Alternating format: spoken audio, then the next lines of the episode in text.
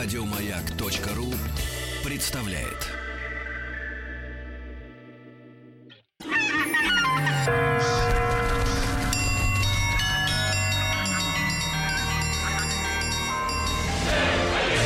Русский мир. Истоки. Так, друзья мои, сегодня мы э, э, Тима Керби, э, Рустама Вахида и э, Владика нашего вот учим э, истории нашей родины. Да, что за Русь, откуда она пошла. И сегодня у нас в гостях э, Татьяна Васильевна Черникова. Татьяна Васильевна, доброе утро. Доброе утро. Рады вновь видеть вас в нашей Спасибо. студии. Доктора исторических наук, доцента кафедры всемирной и отечественной истории МГИМО. Татьяна Васильевна, перед тем, как мы продолжим нашу вот такую радиолетопись, да, э, истории э, российских руководителей, да, вместе с ними и периодов э, нашей истории.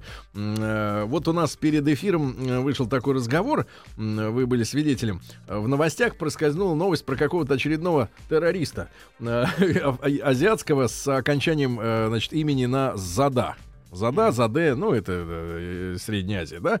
Вот. Ну, и Рустам начал нам объяснять, как там вот э, фамилии появлялись. э, Это с- персидское окончание. с русским окончанием ОВ, После потом, потом, 91-го потом года. стали исчезать. Э, Татьяна Васильевна, а в принципе, вот если брать не великих князей, да, а, а- а весь общий народ, то вот возникновение отчеств и вообще и фамилий, привычных нам. Папа, э, значит, Рустам сказал, что у него отец без отчества живет. У него в паспорте пробел где отчество надо писать, это, конечно, Мое кошмар. отчество Тере. Да, э, у нас в студии работает человек, у которого отец без отчества. И э, надо что-то сразу Но исправить. у меня-то отчество есть. Ну вот у вас да. а- Не, вам а дали, копни- вам повезло. А копни на полштыка и все уже. И какая-то м, пробелина будет.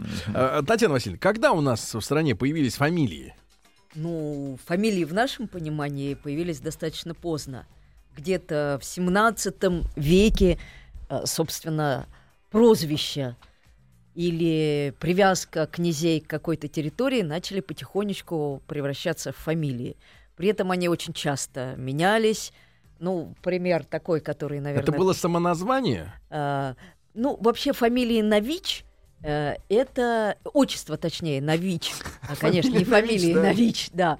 А, хотя фамилии Нович есть и это большинство, да, фамилий э, южных славян. Южан. А, южан, э, белорусские, украинские фамилии есть такие.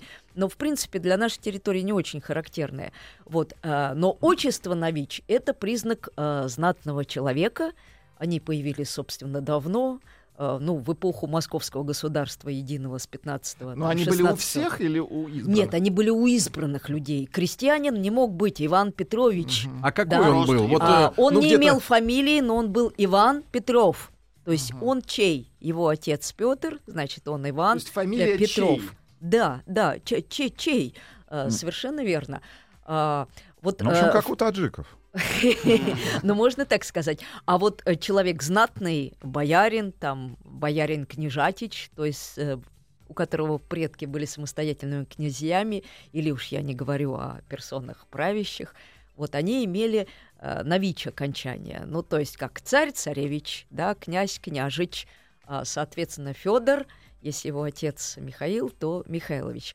А вот фамилии даже у знатных людей довольно долго их не существовало.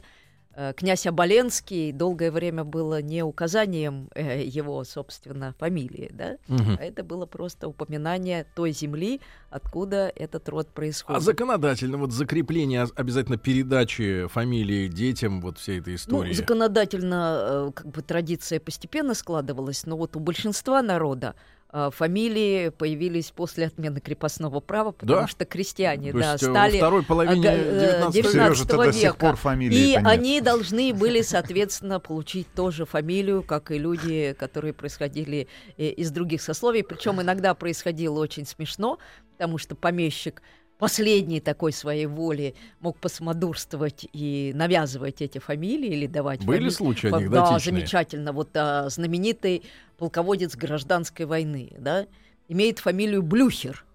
Ну как э, человек... Тут э, там, такой намек какой-то, да? а, Нет, просто помещик, э, чьи крепостными были предки нашего, так сказать, героя э, Блюхера. Он был любителем эпохи наполеоновских войн. И он всем своим крестьянам выдал фамилии с той эпохи. Блюхер был знаменитым полководцем прусским, вот как раз на Ватерлоу, в общем, внес гигантский вклад в разгром Наполеона в последней его битве. И вот, э, так сказать, наш Блюхер, точнее его э, дед, по-моему, ну, предок, получил эту фамилию. И фамилия оказалась говорящей, Насильно. потому что, да, Потом- Блюхер тоже оказался было- наш. Может быть, тогда иностранные фамилии, да. Ты немец, ты француз. Нет, ну немец и француз и, э, и так имели иностранные А. фамилии, тем более история там немецкой слободы, она э, начиная там с 16 века, довольно много у нас жило иностранцев, вот, и они носили со свои Просто- фа- фамилии. Просто зам- заметно, да, что а, был вот такой период, ну, например, та же война э, Крымская 1854-55 годов, да, когда герои были с фамилиями, ну, каким-то древнерусским, там, кошка какой-то, да, вот не, не привычные нам сегодня, да, а вот такие вот говорящие прям, вот, вот фамилия как существительная само по себе. Нет, ну это есть, но они не характерны для вот все-таки такого среднерусского ну, хорошо. э, фамилии хорошо. оборота. Ну, чуть-чуть просветили Владика. Вот. И перейдем тогда, перейдем теперь. э, Да, мы в прошлый раз, э, друзья, мы неделю назад говорили о правлении Дмитрия Ивановича Донского, да, а э, у него, соответственно, есть сын, э, был сын Василий Первый, да, Дмитриевич. А, м, э, Татьяна Васильевна, можно несколько слов буквально, с- вот, потому что каждую нашу программу делают, э, ну, сменяя друг друга разные авторы, да, приходящие. Ваш краткий взгляд на основные э, вехи, так сказать, правления э, Дмитрия Донского, да, помимо того, что все мы знаем, ну вот ваш... Д- Дмитрия Донского, да, именно да, да, именно вас отца, да, отца, да, да, да. Ну, Ну, заслуги. Э, Дмитрий Донской персонаж такой очень известный, сакральный, можно сказать, персонаж нашей э, истории. Всем известно про Куликовскую битву. Да? Ну вот, э, в принципе, оценка его историками, она в большей части, э, части однозначна, что это человек, первый из московских князей, который, кстати, понял задачу Москвы как центра объединения, то есть не стягивание, уворовывание, завоевывание земель, а именно борьба за независимость от Орды, и, собственно, попытался это сделать да, на Куликовском поле. Не совсем удалось, но итогом было то, что в дальнейшем, в общем-то, постепенно шли к освобождению. Мгм. Но... Ваш э, взгляд, ваш взгляд, вот как историка, да, как доктор исторических наук, э, Ига или Золотая Орда, э, при всем при том, Теперь что не сегодня... модно говорить Нет. слово «иго», теперь нужно говорить «зависимость золотоордынская». А некоторые Если говорят, школьную а некоторые- программу а некоторые говорят, что это вот объединенное государство Орды и, и Руси, что это типа как бы вот мо- мол, Союзное единое. государство. единое, да. Как мне А, э, сказали студенты, что им на первом семинаре уже кто-то до меня, у меня был не первый семинар, а, сказал, что любой вопрос надо начинать словами, что этот вопрос дискуссионный.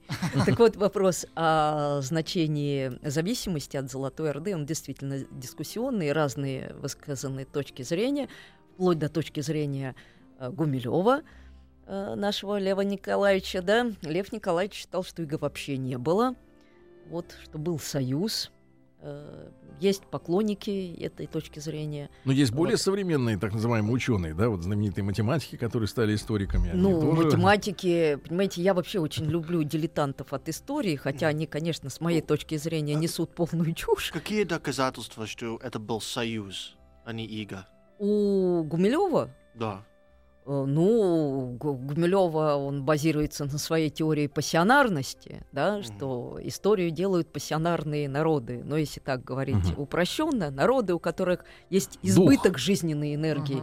И Её нам- и больше- нам его принесли, этот Вот, да. избыток. И вот э, не то, что принесли, а под вот щитом э, татарских э, не завоевателей, а в данном Ну, случае союзников, просвещение. да, Русь отгородилась от очень такой экстравертной цивилизации Запада, и поэтому накопила в себе вот этот вот запас, и здесь начала формироваться на развалинах вот старой народности древнерусской, новая абсолютно великородская народность, которая и стала потом э, пассионарной, создала великую Россию и так далее, и так далее, и так далее. Ну, мысль на самом деле это не нова, потому что первым, кто вообще-то начал замечать некие и позитивные стороны в зависимости, это был еще наш Колумб русской истории, э, Крамзин.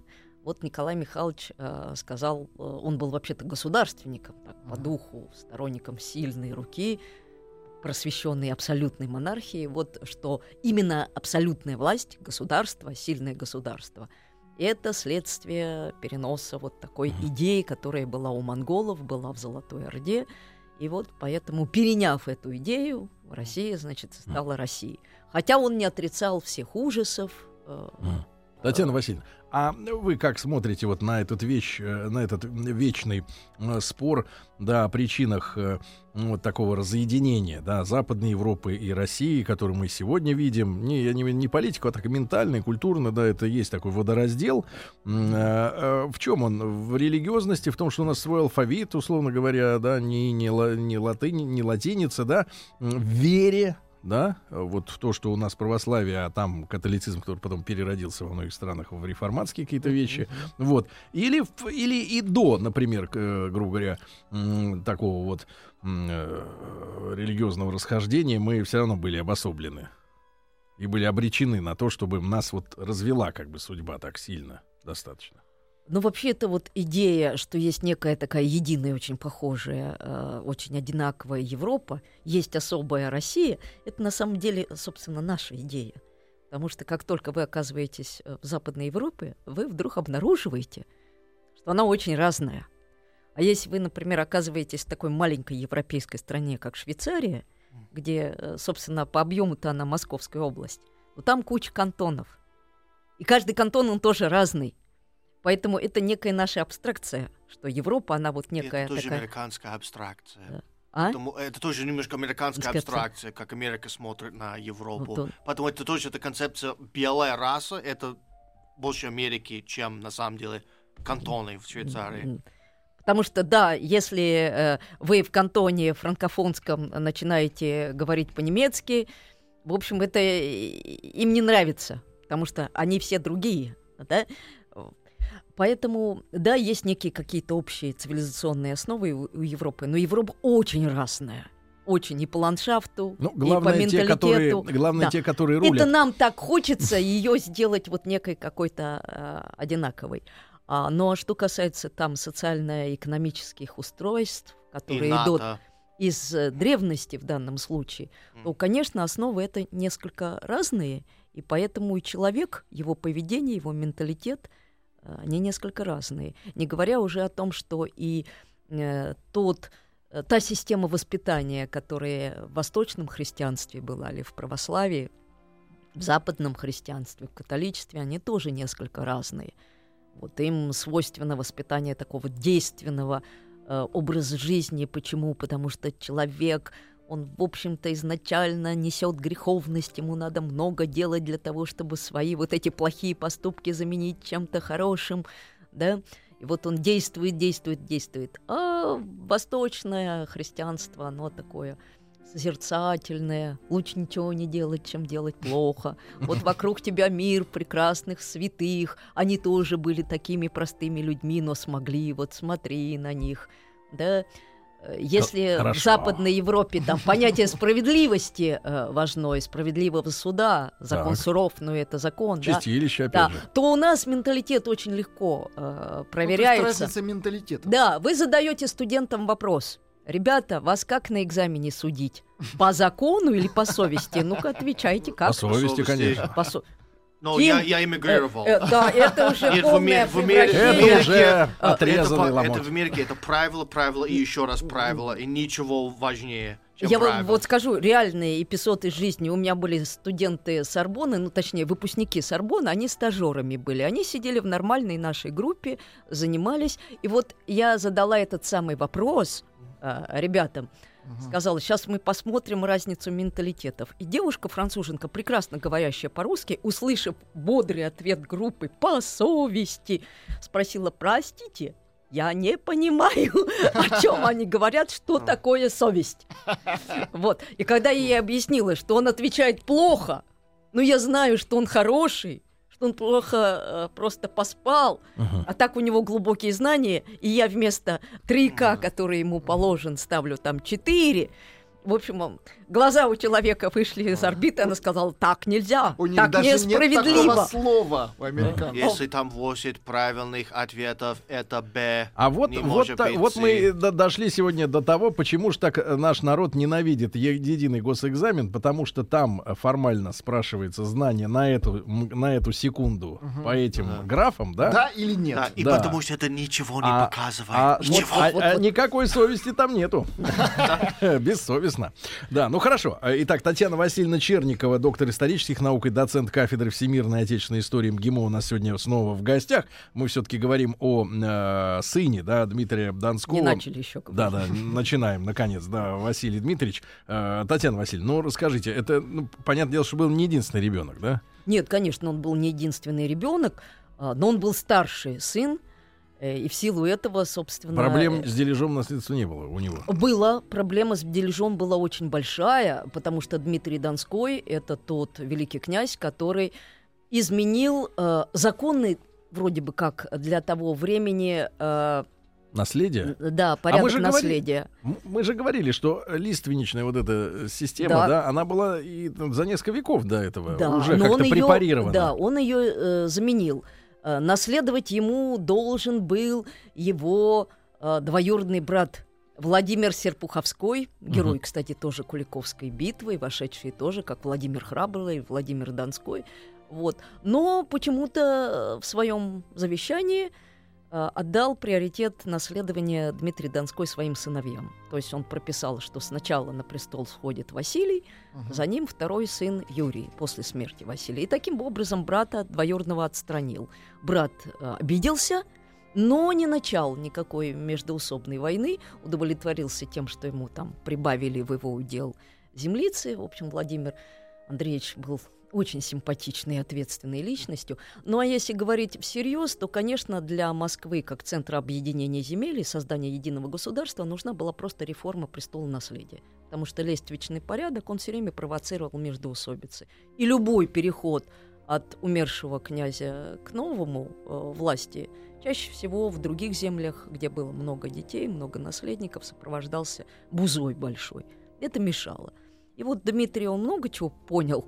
Дмитрий Донской не все сумел реализовать, но вот он, э, в общем-то, решил начать эту реформу. Мгм. И Василий таким образом э, получил э, престол. И после смерти отца, отец умер в 39 лет, Василий вступил в 17 лет на престол. В 1389 году он стал великим князем. Дожил Это, до то есть 54 во сколько лет. лет-то он у него родился? О, ну, это надо посчитать. Э, В 17 значит, родился он в 71 году, Так. да? А сам э, Дмитрий Донской э, у нас родом, значит, в момент вступления на престол ему было м, 9 лет. Да. Следите за руками. Среди, э, ну, в, очень юном возрасте, Ну, скажем 14 так. где-то. Нет, ну не в 14, а, ну где-то в 17, 18, 19 лет. Сказать. Это было нормально для того, Да не-не, мы, мы для понимаем. того времени. Да. Э, э, н- Нормально абсолютно. Какие перед ним вот стояли сиюминутные задачи? Вот на момент смерти э, Дмитрия Донского, э, какая ситуация была? Вообще ну, первая сиюминутная задача ему нужно было как-то выстроить свои отношения с дядей, э, которого Обидели. обошли. Да? Э, дяде, собственно, он прибавил м, территории в его удел, и дядя, э, хоть и не был рад тому, что он так и не стал великим князем, но, в общем-то, э, не поднял э, никакого восстания. Э, Это первая его задача. Вторая задача его была, конечно, выстраивать как-то отношения с Ордой, и, в общем-то, он даже попытался продолжить линию Донского на то, что как-то абстрагироваться немножко, освободиться. Но в 1408 году происходит нашествие Едигея. Это такой очень талантливый полководец ордынский. э, А тем- чем оно те- было вызвано? Темник.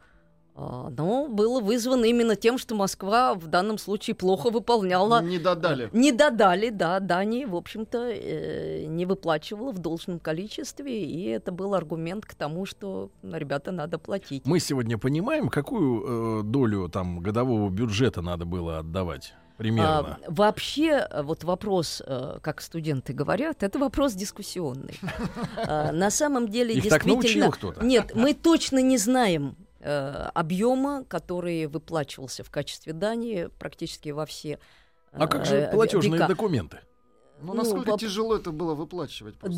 Дело все в том, что вообще-то традиция монголов со времен Чингисхана и уже ордынцев это где-то десятая часть э, вот э, дохода. Десятина. Де- десятина, да. Десятина. Хорошо. А, Татьяна Но это Васильевна... было очень много, Да-да-да. учитывая непроизводительность Да, конечно, э, тут хозяйства. Это было очень жалко. много. Татьяна Васильевна Черникова, доктор исторических наук, у нас сегодня в гостях. После новостей продолжим.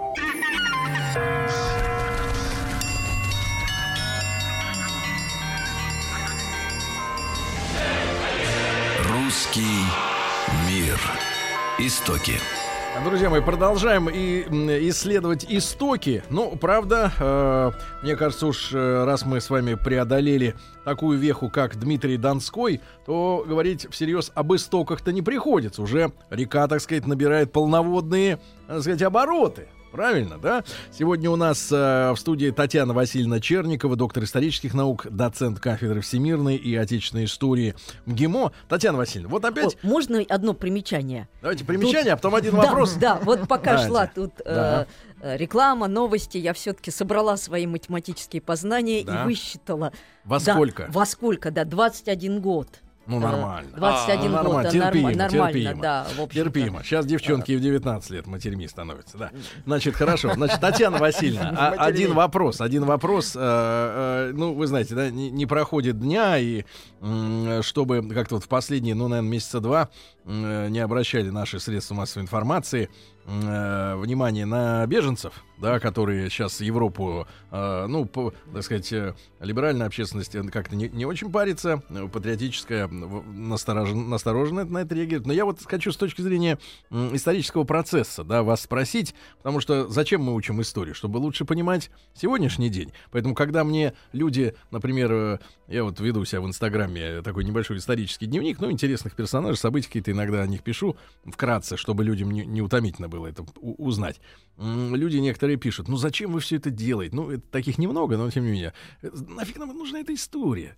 Я вот, например, ну, я, грубо говоря, на себя переношу. Вот я родился в 73 году. Как мне что там было в 72-м или в 69-м. Э, Это не моя тема, да? Но многие процессы ведь и масштабы, по крайней мере, можно оценить, да? Вот сегодняшнее, вот для Европы вот это вот переселение там от разных от раз, по разным оценкам, от 500 тысяч там, до миллиона, и сколько их еще приплывет, неизвестно, и как... Это вот э, действительно можно назвать переселением народов, вот в историческом масштабе. Это действительно мы переживаем сейчас что-то такое, событие такого вот, такого континентального да, уровня. Ну, Или и перемелет Европа с его я не миллионами. специалист, конечно, в Не этой области. Мы не по демографии, просто Поэтому, вот, вот да, да, могу сказать только свое частное какое-то Да, да, мнение дилетанта вот в этих вопросах. Мне кажется, что это, конечно, начало некой какой-то новой совершенно эпохи. Великое переселение народов тоже начиналось А, э, не с падения первой, да, Ну, с вот этой ручейка. вот э, эффект домино. Вот первая доминошина упала, а потом посыпалась и посыпалась. И, конечно, это процесс, который во многом может изменить э, Европу, потому что э, радужное такое представление о том, что мультикультурализм, который исповедовали западные европейцы, принимая э, Толерантная. толерантность, да, что они перемелются, они ассимилируются, они Выучат язык, станут, да. э, да, мгм. М, Собственно, это идет еще а, от программы французских колонизаторов, которые пытались в своих колониях, в отличие вот от англичан, кстати, проводить такую же политику э, в стиле обучения э, детей, как во Франции. То Мгм. есть африканец маленький открывал учебник истории, и первый параграф «Наши предки галы». Вот. И была такая надежда, что вот, да. Но вот, э, конечно, это оказалось не так на практике. Причем, если первое поколение переселенцев, как я понимаю, было счастливо, что они убыли из региона, где жилось плохо, бедно, и вот их приняли, но они на каких-то низкооплачиваемых, ну, не тех работах, но по сравнению с тем, что они покинули, это здорово А то дети? второе, третье поколение уже стало желать другого, при этом желая оставаться именно... Жить на госпособие. Да, да, да, оставаться, Собой. например, арабами, оставаться носителями культуры Востока, оставаться мусульманами, Да, и- но требовать очень На самом деле, много. вы забываете, что это то, что спасает Россию от таких проблем, что здесь нет госпособий. Здесь жить бесплатно невозможно. Надо работать. И поэтому все... Спасение это- наше в пособиях. Поэтому, Ну, когда либералы хотят пособие, надо вот... Не, не, Не-не-не. не, не запрети, нет, никаких пособий, ни капли. Хорошо, вот ты, Тим, молодец, смотришь в корень. Татьяна Васильевна, так, возвращаясь, да, к Василию Первому. Василию Первому. Василию Первому, да, понятно, с дядей зарешал вопросы. Зарешал вопрос. Но тут 1408 год, да. идут, Да, идут, иду- идут, да. выбивать бабки. да. Ну, И мы э, вот тему затронули доли от Да, бюджета, да, да, да. что десятина это все равно существенно э, очень, да? очень существенно, учитывая, что, в общем-то, хозяйство было такое средневековое, экстенсивное, очень непроизводительное. Вот. И практически весь, э, ну, если современным языком говорить, прибавочный продукт, вот этот излишек, который мог наработать русский крестьянин, э, он, собственно, уходил либо в налоги своему государству и вот в этот самый ордынский выход. Поэтому это существенная вещь, от которой надо было избавляться. Э, Но дело все в том, что для московского княжества, вообще для русских земель, Орда все-таки уже переживала стадию упадка. Мгм. Вот. И ссора Тахтамыша а, с м, Тимуром Тамерланом, да, как его называли в Европе, в конечном итоге убила Орду, потому что разорительный поход совершил Тимур в 1399 году. И вот И вот А, этот поход а, 408 это он был раньше. ослабленный, да? Э, Да, это уже такая, знаете, попытка подняться, последняя попытка, На после десятине. которой, после которой все равно продолжается распад э, Орды, Э, потоки торговли международной, которые ее кормили, были перенесены Тимуром южнее, и, в общем-то, дальше начался уже раскол Орды, и вот эта э, ига, да, если эмоциональное такое название зависимости, она начала ослабляться со- само собой. И задача Василия, собственно, была продолжать политику собирания земель. Что он делал? И очень часто путем каких-то юридических э, таких ухищрений, Мгм. э, Вот внешнеполитических. Да, вот вы правильно говорите про бумагу. Мелким Бумагу, шрифтом? правда, он получал в Орде. В Орде. Например, он унаследовал, он по линии матери был э, внуком Суздальско-Нижегородского князя э, и Дмитрия Константиновича. И вот он получил ярлык на Суздальско-Нижегородское княжество в Орде именно, видимо, хорошо заплатив и обговорив это дело. И это был первый такой прецедент, потому что был живой правитель э, из местной ветви Рюриковичей, который в этот момент обладал э, этим княжеством, его двоюродный дед. Ну вот у него изъяли и передали. Но этот способ был э, лучше, чем способ войны, например, э, по крайней мере для жителей княжества. То есть он серьезно увеличил владение московского э, княжества, продолжался этот процесс. И в этом плане он, в общем-то, был хорошим князем, хотя, конечно, не таким ярким, как там Дмитрий Донской, безусловно. Вот. Был у него очень хороший помощник. Это его э, брат, следующий сын Дмитрия Донского, Юрий Звенигородский, конечно, которыми талантами превосходил Василия. Вот, но ему не повезло, он родился, он был вторым э, Мгм. сыном, и поэтому, кстати, так и не смог э, реализовать завещание своего отца, он так э, и не сумел укрепиться на московском престоле.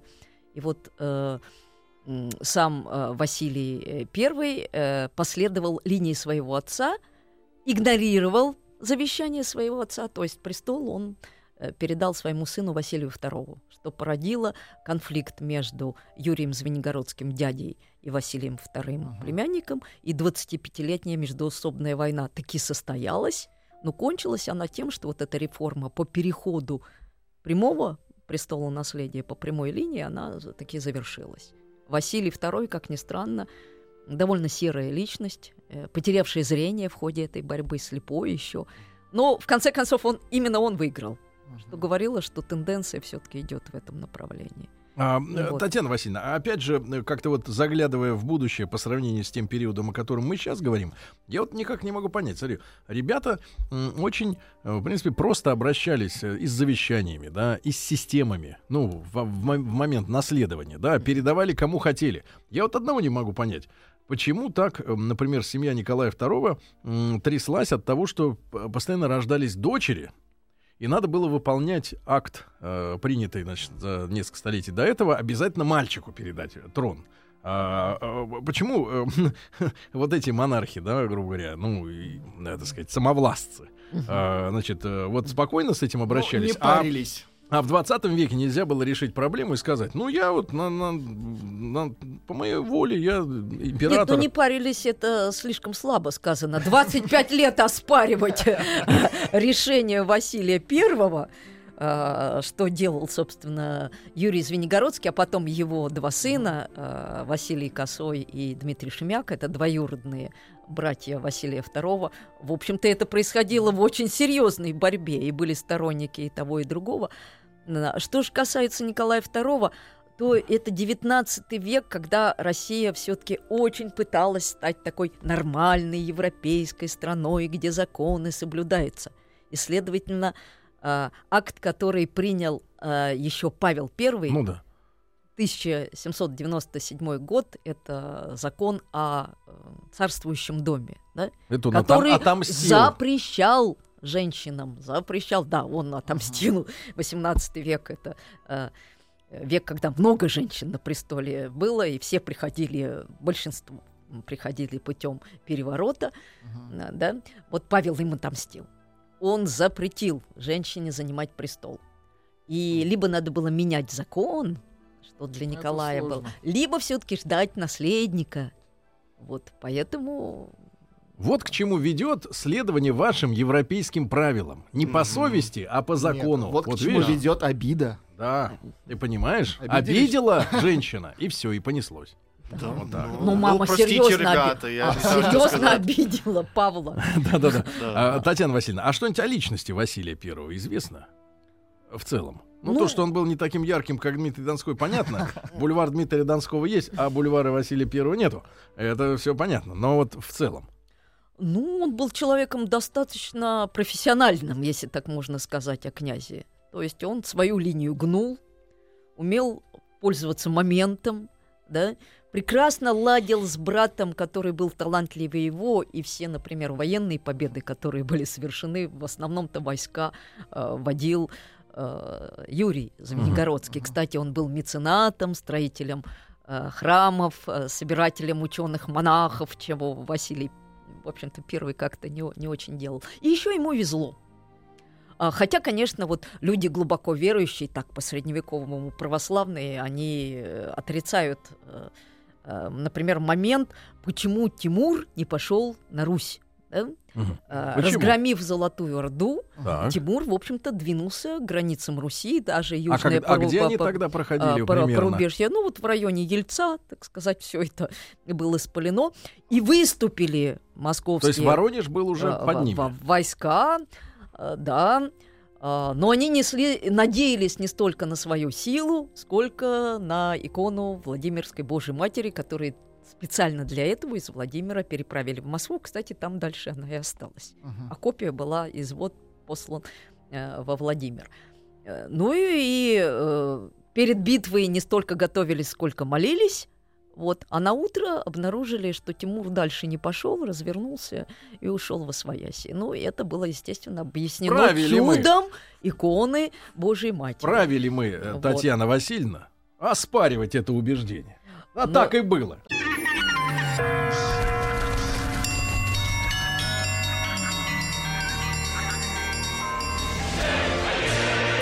Русский мир. Истоки. Друзья мои, сегодня мы с Татьяной Васильевной Черниковой, доктором исторических наук, доцентом кафедры всемирной и отечественной истории МГИМО, э, продолжаем исследовать нашу историю. Ученые, конечно, это рабы логики и фактов, но против факта не поспоришь. Помолились как следует и развернули его, понимаешь, на все четыре стороны. Тимура. Да. Ну а, Татьяна Васильевна, ну а у вас, э, скептиков, так сказать, религиозных, э, какое есть утверждение? Почему он развернулся? Из-за чего? Что его там, телеграмму прислали Может, из дома? заболел? Понимаете, вот этот сам поход Тимура да. 1395 года, он направлен был не на Русь. Угу. Он, э, Тимур поссорился э, с Тахтамышем, да. ханом которого, собственно, сделал Тимур. Э, помо- э, он помог э, Тахтамышу преодолеть э, великую замятню, раздробленность, э, так сказать, Орды, соединил. Ну и, естественно, думал, что э, Тахтамыш будет верным вассалом Тимура. Мгм. А Тахтамыш вдруг вспомнил, что он чингизит, а Тимур, в общем-то, и мир, и не хан, и всего лишь... э, и даже не чингизит, кстати. И как-то вот он решил, э, значит, А вот немножечко... опять проведение. Вдруг Да, вспомнил. да. И Тимур-то шел как раз наказывать Тахтамыша за то, что тот вот оказался таким неблагодарным и, собственно, разнес всю Орду. А Русь э, не была частью Орды, хотя и сейчас этот вопрос некоторыми историками оспаривается. Это был вассальный русский улус, который получал ярлыки на княжение и платил дань. да? И что Тимура могло заинтересовать на Руси? Э, Большой добычи с его точки зрения. Человека, который восстанавливал там империю Чингисхана, который готов был завоевать весь мир, в том числе и куда более богатый Восток по сравнению с Европой. Европа до 17 века уступала Азии во всем. Мгм. Поэтому, в общем-то, э, мне кажется, для него было совершенно неинтересно заниматься вот э, ограблением Руси, на которой практически нечего-то для него было взять. И он ушел А заниматься... кого а, ограбил тогда? Ну, Золотая Орда. Золотая А, Орда была полностью им разрушена. Тахтамыша он прогнал. Тахтамыш, правда, попытался вернуться назад. А если вот этнически посмотреть, вот Орда А- и Тимур, это что за вот войска? Ну, это этнически уже, конечно, формирующиеся разные народы. Чтобы Э, понимать. Э, Ну, Тимур — это Средняя Азия. Это Бухара, Самарканд. Вот, А э, те? А ордынцы к этому моменту, это, конечно, никакие уже не монголы, это тюркский народ, в основном сформированный на базе поволжских и крымских э, тюркских народов, то есть Мгм. половцев и волжской Булгарии.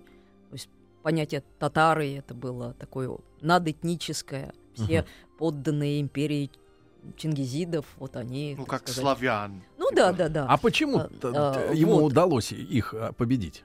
В чем э, секрет успеха его?